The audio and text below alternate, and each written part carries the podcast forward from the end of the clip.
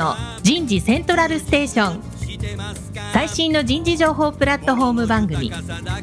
日本最大級の人事エグゼクティブクラスのコンソーシアムの代表を務めシンガーソングライターとしても活躍する楠田優が有名企業の人事や人事をサポートする企業の方をゲストに迎えて第4次産業革命時代に我が国の人事がなすべきことを模索しながら情報提供していきます。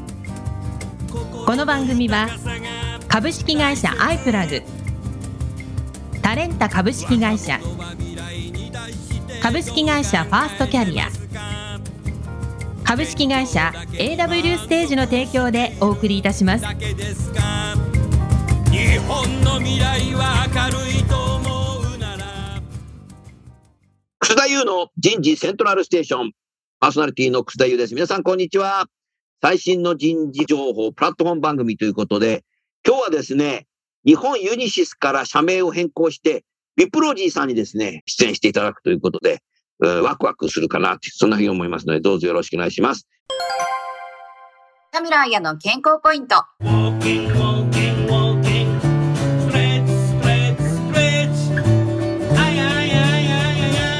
食事制限のその前に最低限の消費活動を。歩くという最低限の活動がなくなると、ただそれだけで太ります。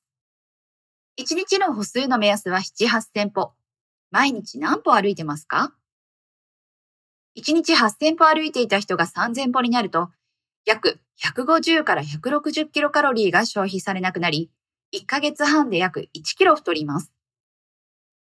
在宅勤務では歩行以外の活動量も減るため、さらに消費量が減り太りやすくなります。食事制限に頼らず、まずは歩く時間を確保しましょう。食事制限のその前に、最低限の消費活動を。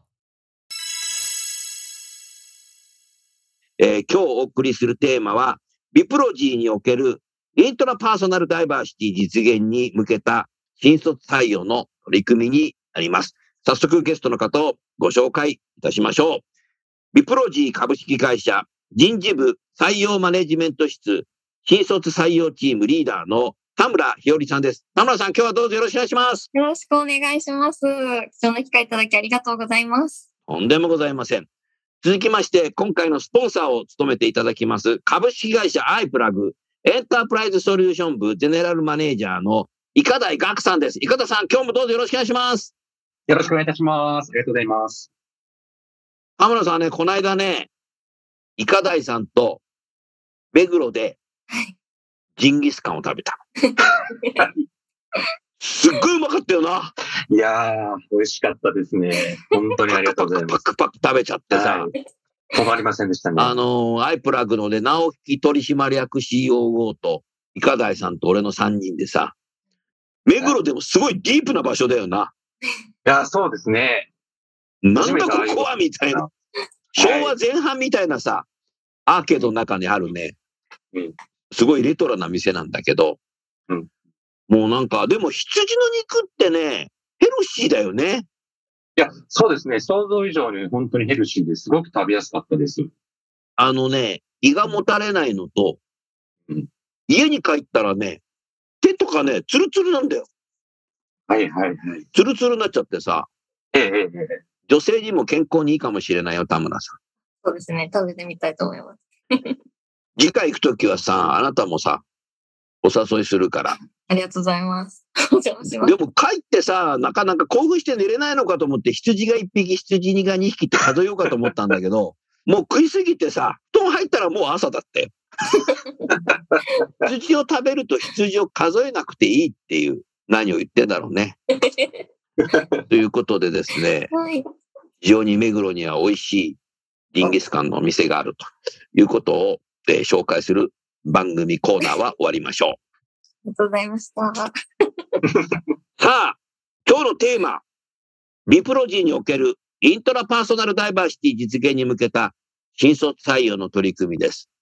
あのーこの番組は、もう70万人くらいが聞いてるらしいんですけど、多くの方が多分イントラパーソナルってなんじゃいって感じなので、なんじゃいってならないように、じゃあまず、田村さん、はい。優しく解説していただけますか？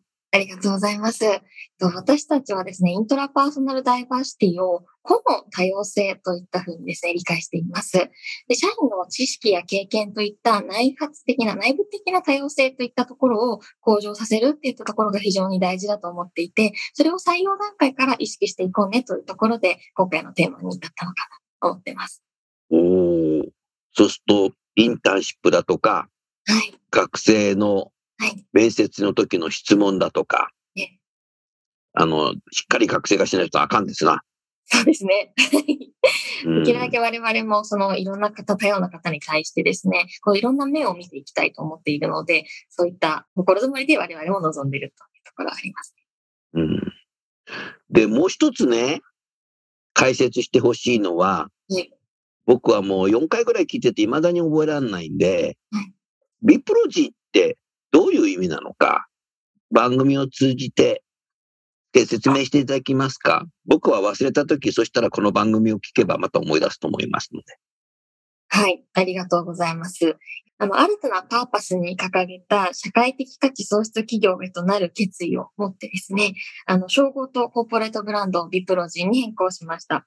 BIPROGY の意味としてはですね、あの、光が屈折した時に見える7色おブおルー、インディゴ、パープル、レッド、オレンジ、グリーン、イエローの頭文字を取った造語で、これまでの日本ユニシス、ユニシスを感じさせない社名で、新たなスタート活動を始めていくというところでございます。おーなるほど。素敵な名前だけども、はい最初読めなくてさ、読めないですよね。よく言われます。あなたの上司のはい部長からも何回も聞いてて、忘れちゃって、あなたからも聞いて、もうすぐ忘れちゃったんだけど、はい。この番組であなたが説明してくれたんで、はい。思い出す。せないときは番組を聞けばいいなと ありがとういうふうに思いましたはい。ありがとうございます。あのー、いかだいさん。はい。オファーボックス。はい昨年2021年にうん、見事に上場したよね。あ、おかげさまで、あのありがとうございます。すごいですよ。この新卒ダイレクトリクルーティングで上場したなんて。もうね、うん時代が変わるんだなっていうのがよく分かったね。えーそういう中で、この日本ユニシスさんからビプロジーさん社名変更になったビプロジーさんには、なんかオファーボックスをご利用いただいてるの？あ、そうですね。非常にご活用いただいておりまして。でよかった。あの、今日初めて聞きはいますとかって言われたらどうしようかと。毎日のように 使わせていただいています。ありがとうございます。毎日のように使ってんの？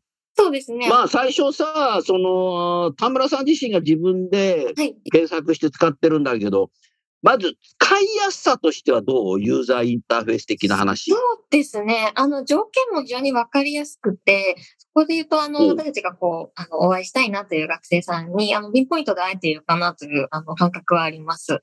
はい。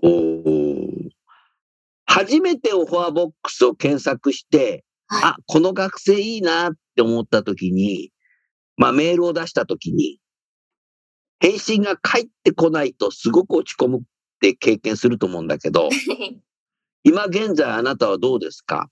そうですね。あのーやはり、そういったシーンはあります。うんた。だですね、あのー承諾率は比較的高い方かなというところはですね、オファーボックス様からも私たち伺っている。高い方。それはあなたの書き方がうまいのか、私というか、あの、チームで考えてる場面があるんであ、すけれども考えて。るんだ。はい。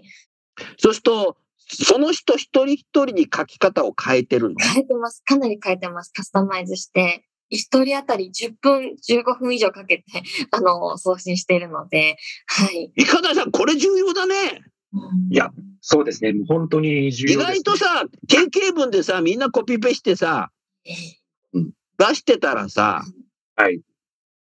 わかるよな。ありますね。学生側はそれだけ絶対にわかると思いますし、なぜやっぱり自分にオファーをくれたのかっていう、そこのやっぱり背景っていうところを、うんまあ、あのしっかりと伝わる内容で送られてるかどうかっていうのは、本当にあのダイレクトリクルーティングにおいては極めて重要なポイントですね。これはさ、ラブレターだとそうじゃん。はい。定型文でさ、5人の女性に送っちゃいみたいなさ、そんなのがさ、田村さん送られてきたらすぐわかるよね。そうですね。みんなに言ってるのかなっていうふうに思われるような内容ではなくて、あの、2、あなたなんですって言ったところで、はい。それといかだいさん一緒だよな、多分な。あの、原理は同じだと思います。うん。俺、コピペのラブレター書いたことないけど、でも僕はあの、中学卒業した時にラブレターを書いたことがあってうん、返事が返ってこなかった時、最すごいの落ち込んだんだけど、忘れたんですよ。高校1年になった時、うんあの、中学時代の2つ下の女の子にラブレター生まれて初めて。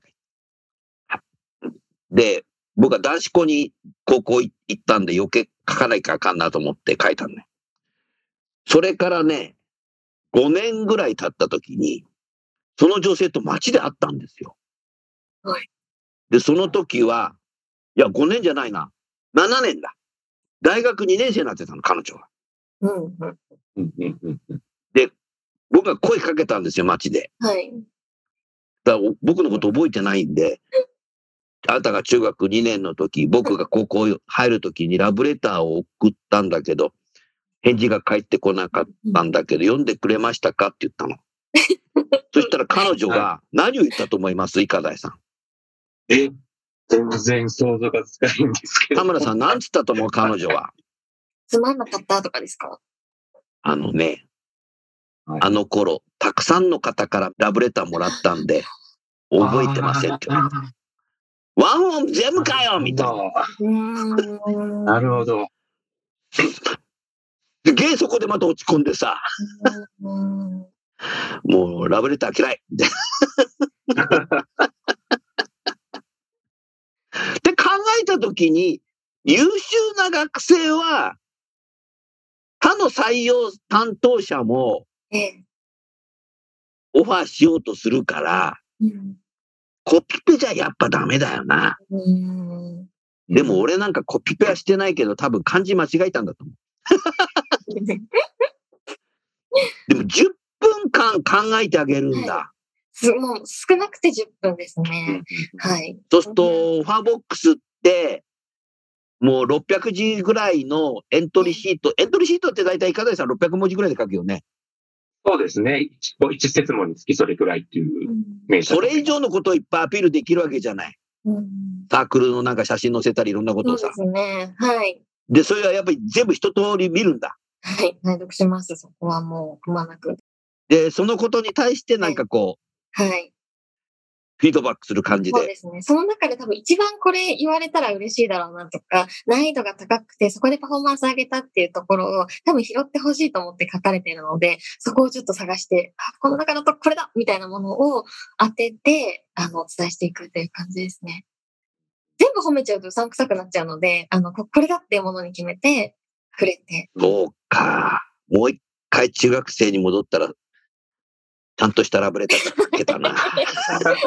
次生まれてきたら、次生まれてきたらそういう内容でいいところを、あの、フォーカスしたラブレターを書かないといけないけど、うんいかだいさん、俺次生まれてきたら、はい。辻かもしんない。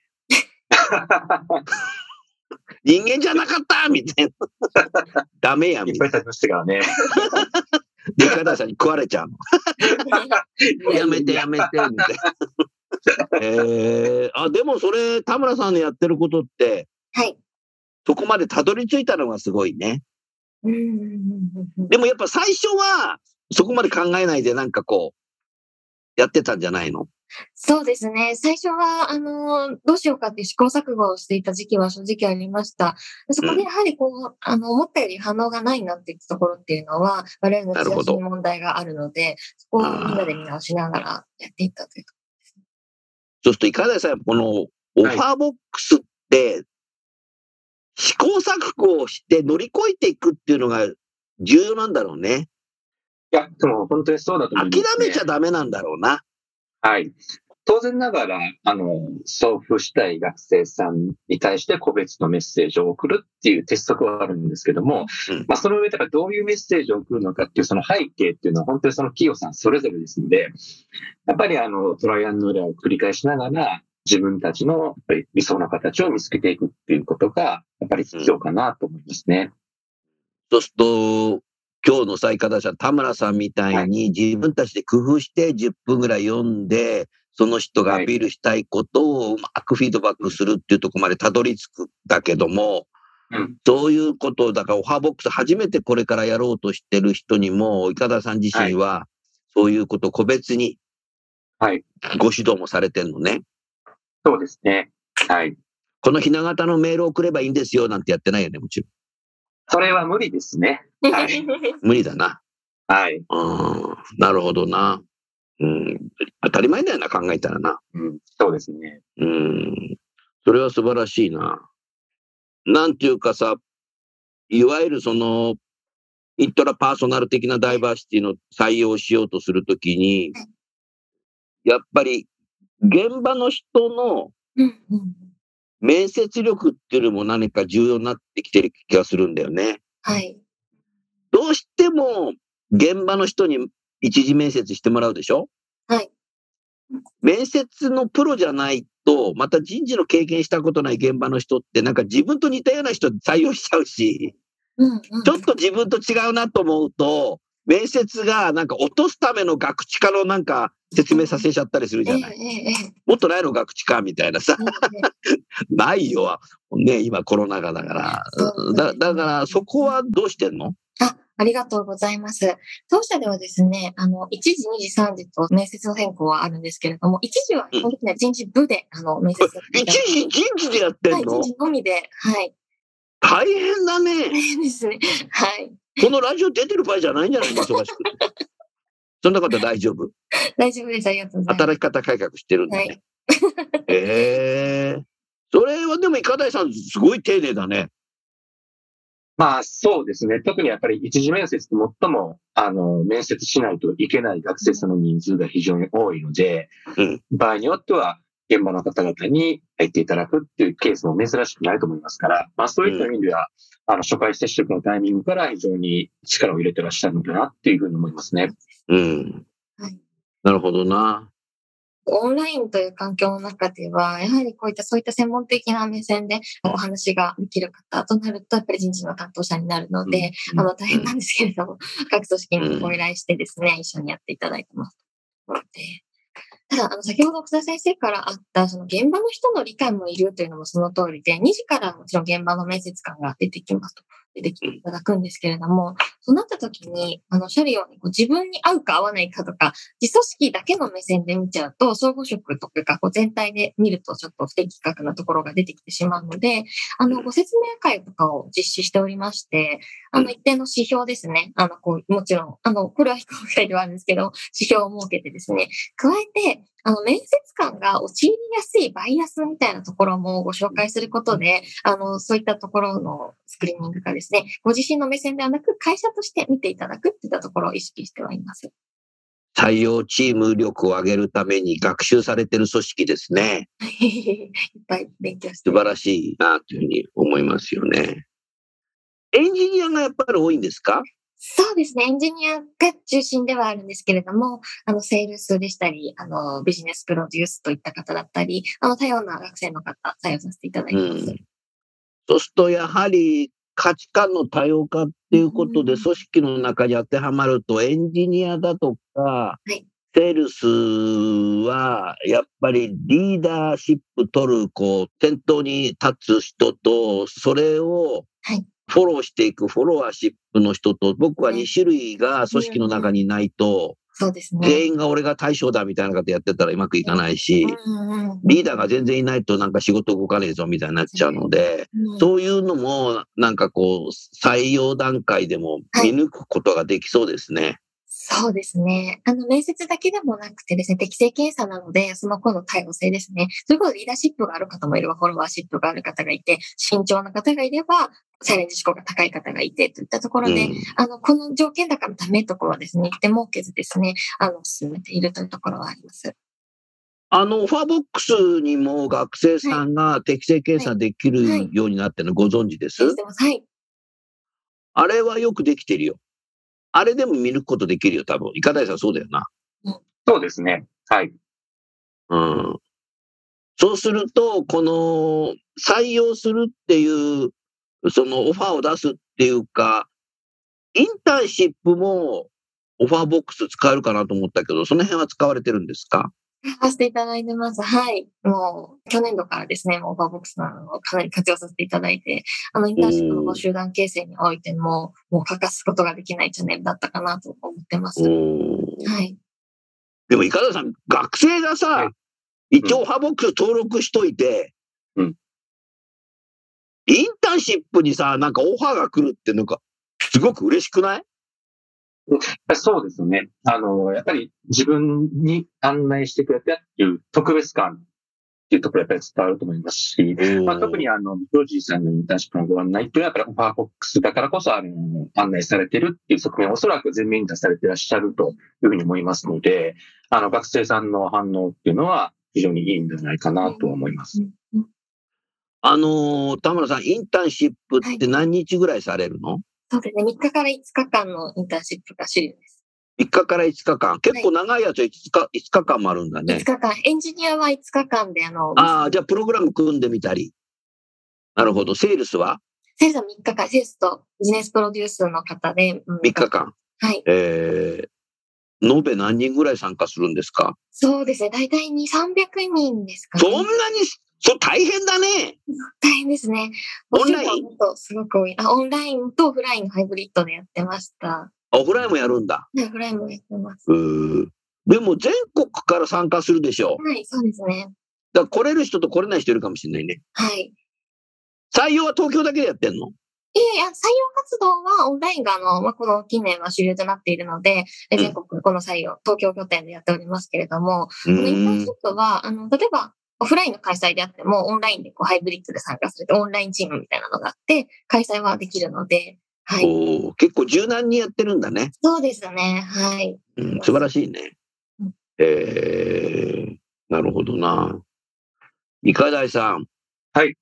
田村さんにどうぞご質問されてください。あ、ありがとうございます。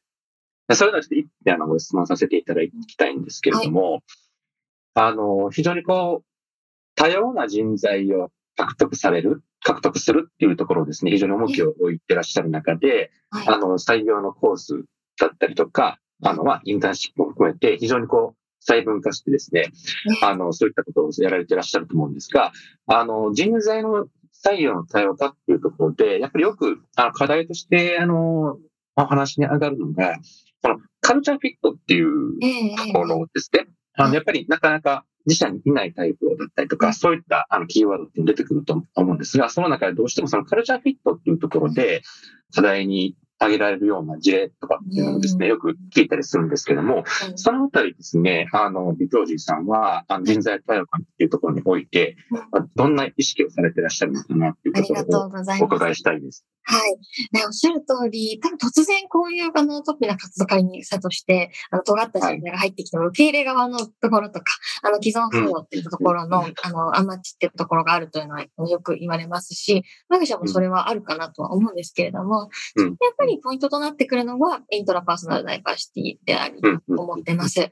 あの、そういった方がいることによって、こう、ドライブになる要素もあれば、あの、守ってくれる人もいればっていったところで、当初は結構、なんていうんですかね、こう、リーダーシップとフォロワーシップを持っている方のバランスがいいかなというのをすごくはい。てます。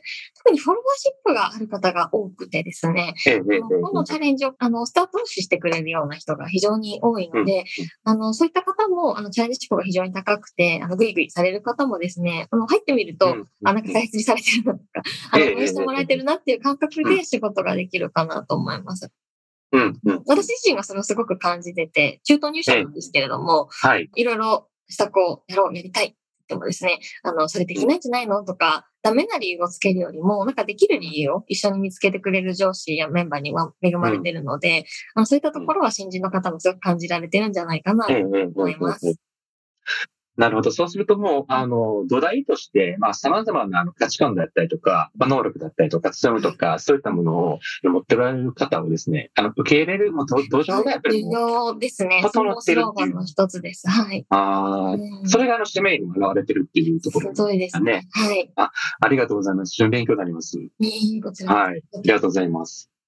まあだから現場のマネージャー、リーダーたちがやっぱ社名もビプロジーになってるから多分育成ということで、この価値観の違う人への心理的な安全、はい。えーそれからできない理由を言うんじゃなくていかにやるかっていうことを考えてくれるっていうのが部下のキャリア支援なんだっていうのが多分分かってるから、できないよっていうのは関係なんだけども、なんかやらしてくれてるっていう安心感は多分あるんだろうな。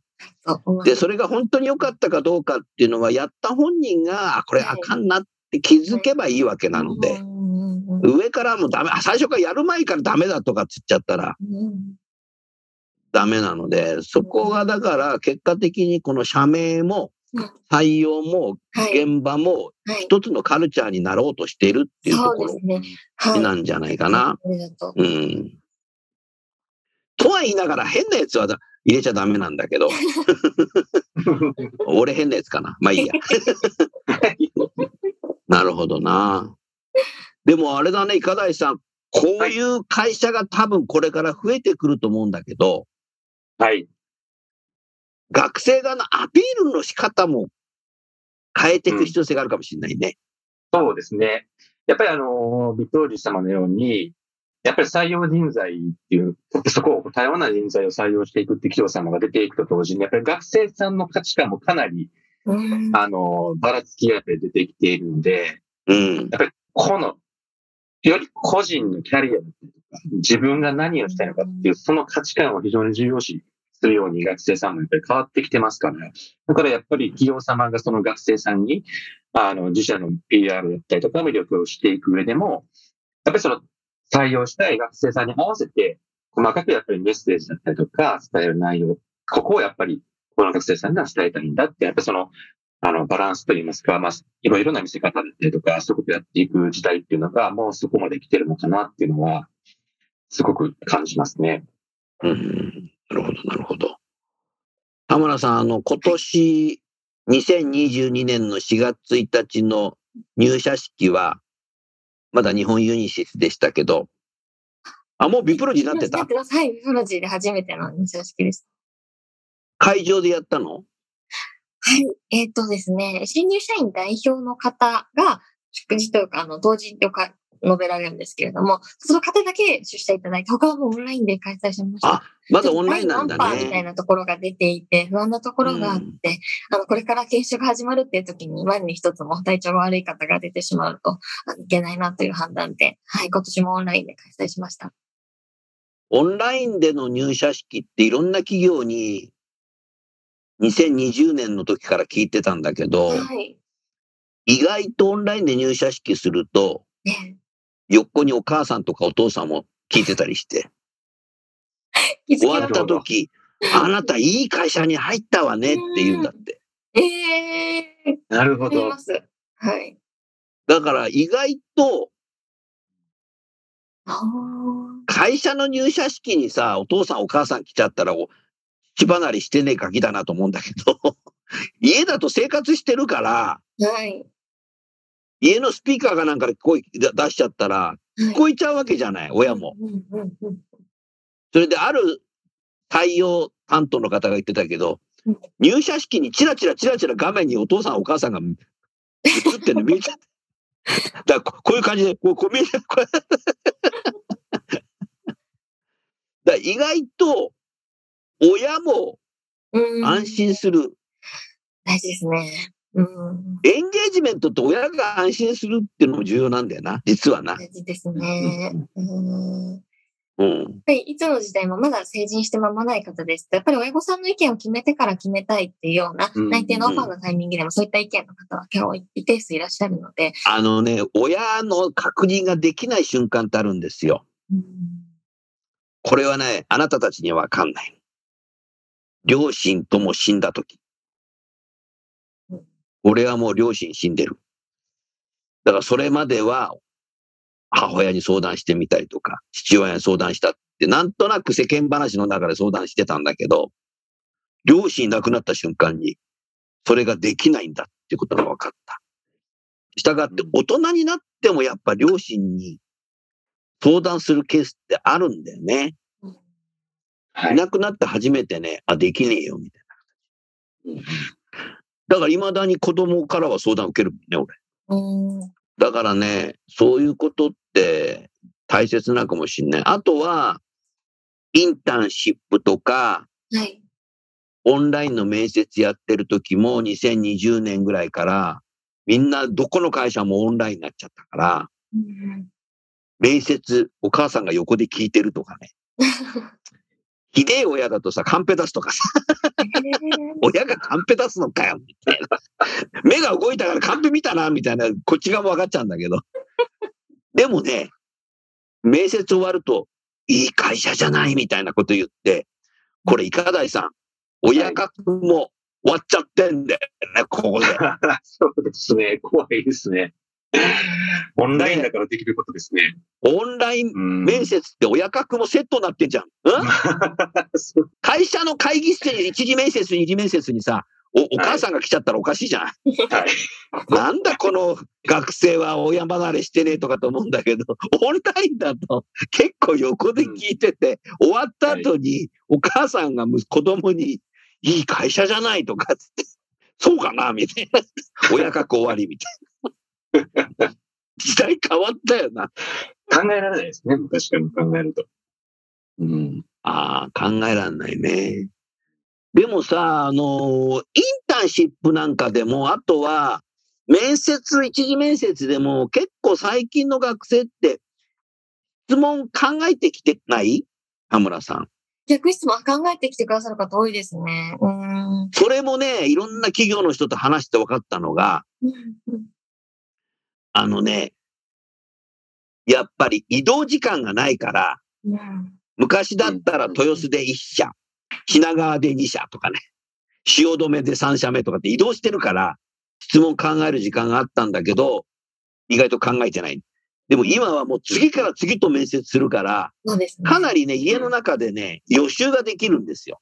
そうですね。それは感じますね。はい。だからもう自分で、実はその、質問しようとすることを、はい。カンペを用意してる学生が増えてんだよな。うん。うん。うん。でも企業に呼んで面接やるときにカンペ見てさ、質問できないじゃん。うんうんだからね、質問力があるように見えるんだけど、実はし、でも準備してるってことは質問力があるっていうふうに見てもいいと思うので。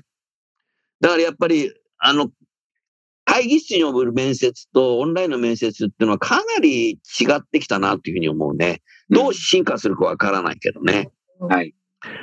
だから、このコロナがなくなっても多分地方の学生には多分、こういう形でオンラインでやるっていうのがあって、もう絶対オンラインなんかダメみたいな会社だと学生が、地方の学優秀な学生が応募してこなくなるんじゃないかなと思いましたね。うん初期設定の優先度はなんか対面は非常に低いっていうふうにあのデータも出てますよね。あの初期設定ですね。あの会社説明会とか、あのだんだんそういう選考の早期フェーズは別に対面である必要はないというふうに判断される学生の方が多いという結果もあるので、そういったところはもう広く、それこそアーカイブ動画とかも私たちかなり活用して、撮ったものあそうなんだ見といてねって置いておくみたいな。ダイバーシティコンテンツはこれとか、SE はこれ、営業はこれみたいなところで、マイページなどに必要な動画を置いておくと、あの、それを見ていただければ、リアルタイムで話。それを見て質問する学生はやっぱり予習する傾向があるので、はいですね仕事で会社に入った後でも、仕事に対する取り組みの方が、やっぱり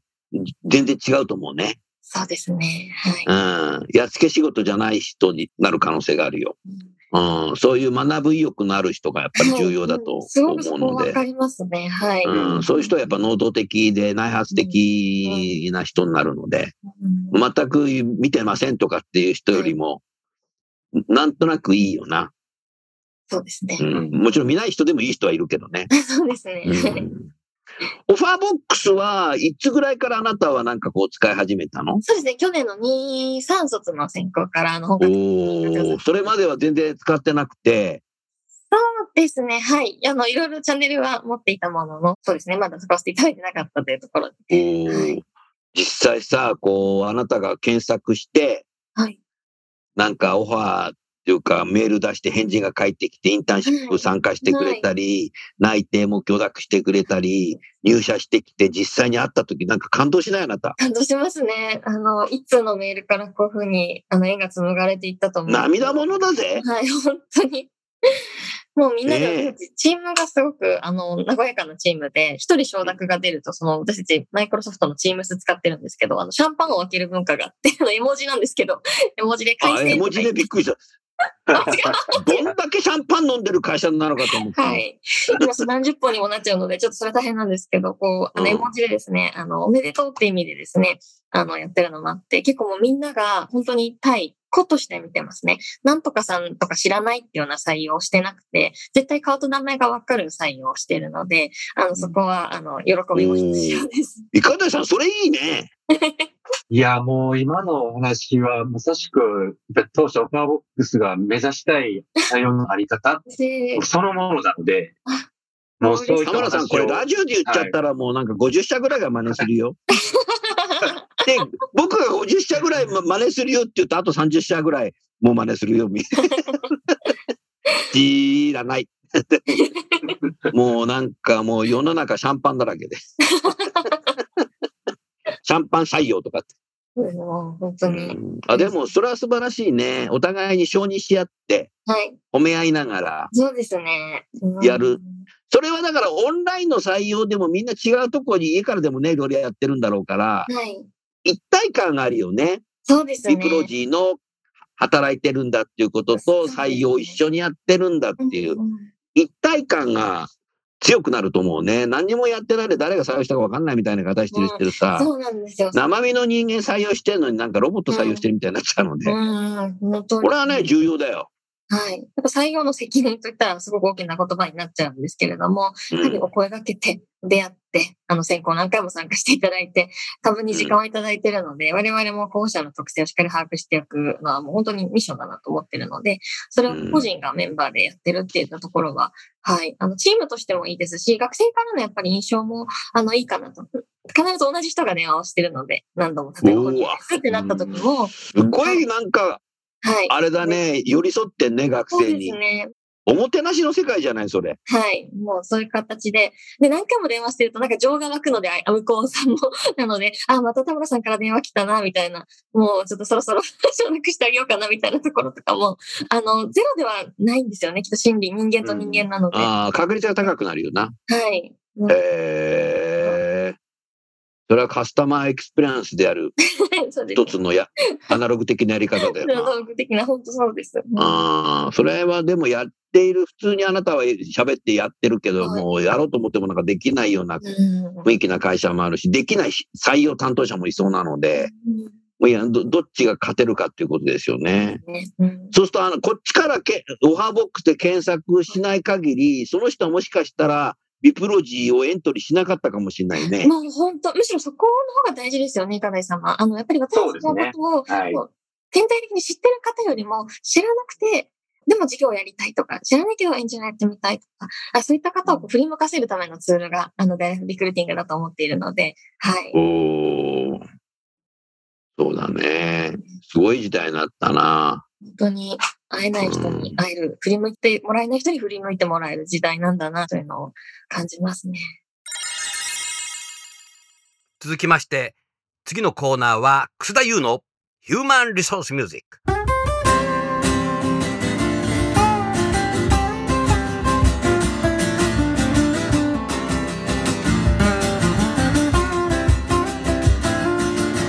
今日お送りする曲は、私のセカンドアルバム、残業イルミネーションの中から2曲目に入っている、だって言われてないもんになります。えーこの歌詞はですね、いわゆるゆとり世代の主張について書いた曲になります。それでは聴いてみましょうだって言われてないもん聞いてないもんだって言われてないもん聞いてないもんだって言われてないもん聞いてないもん。だって言われてないもん聞いてないもん。言われてないことやったら怒るし。言われたことはちゃんとできるし。言われたことをできないやつよりマシだぜ。日本語わからないやつよりマシだぜ。だって言われてないもん聞いてないもん。だって言われてないもん聞いてないもん。言われたことが理解できないやつよりマシ。何度言われてもできないやつよりマシ。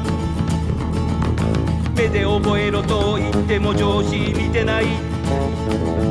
聞いて覚えろと言ってもみんな忙しそう。だって言われてないもん聞いてないもん。だって言われてないもん聞いてないもん。だって課長はプレイングマネージャー。だって部長もプレイングマネージャー。事業部長も今ではプレイングマネージャー。俺たち職場での話だって言われてないもん聞いてないもん。だって言われてないもん聞いてないもん。自ら考えて動かないとと言うけど上司だって動いていないぜ。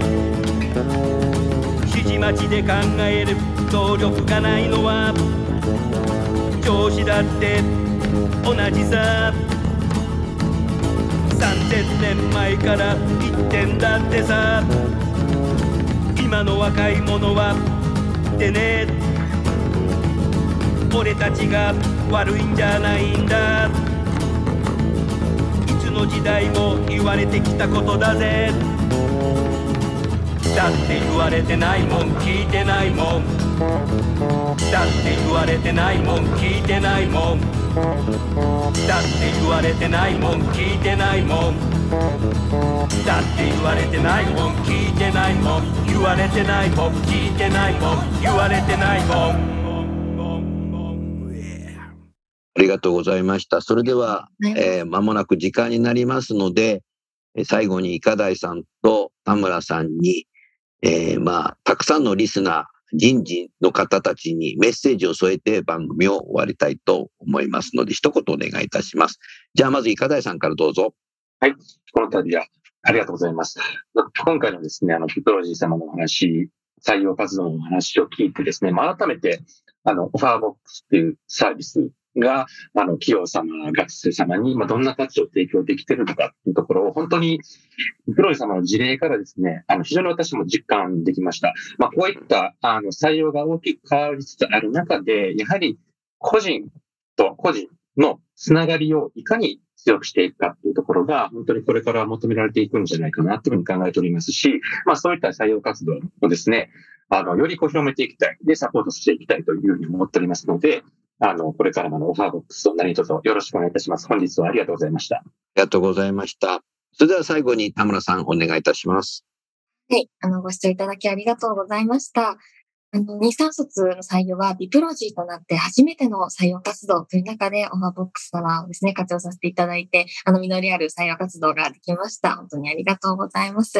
ダイレクトリクルーティングは本当始めるときは非常に時間もかかって、工数もかかって、あの、頭も使って大変なことばかりなんですけれども、やはりいざこう、結ばれてみるとですね、あの、非常にあの、効果も高くですね、学生の満足度も高いツールなので、あの、ぜひご活用いただけるとよろしいかと思います。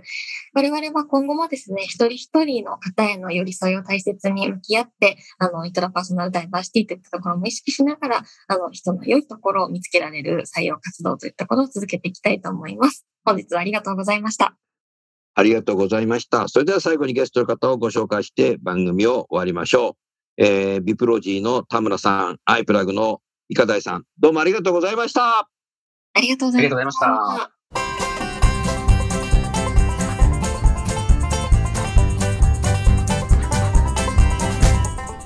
の番組はいかがでしたか？楠田優のサードアルバムの中から「輝け飛び出せグローバル人材」とともにお別れです。この番組は企業から学生に直接オファーを送ることができる新卒向けダイレクトリクルーティングサービスを提供する株式会社アイプラグ。ワークハッピーな世の中を作るをミッションとし世界の HR テクノロジーを日本市場に展開するタレンタ株式会社。若きリーダーたちの可能性を引き出し企業と社会の成長に還元する株式会社ファーストキャリア。職場でできるストレッチと質の高いウォーキングを提供する健康経営サポート企業の株式会社 AW ステージの提供でお送りいたしました。それでは次回もお楽しみに。届けてゆこう。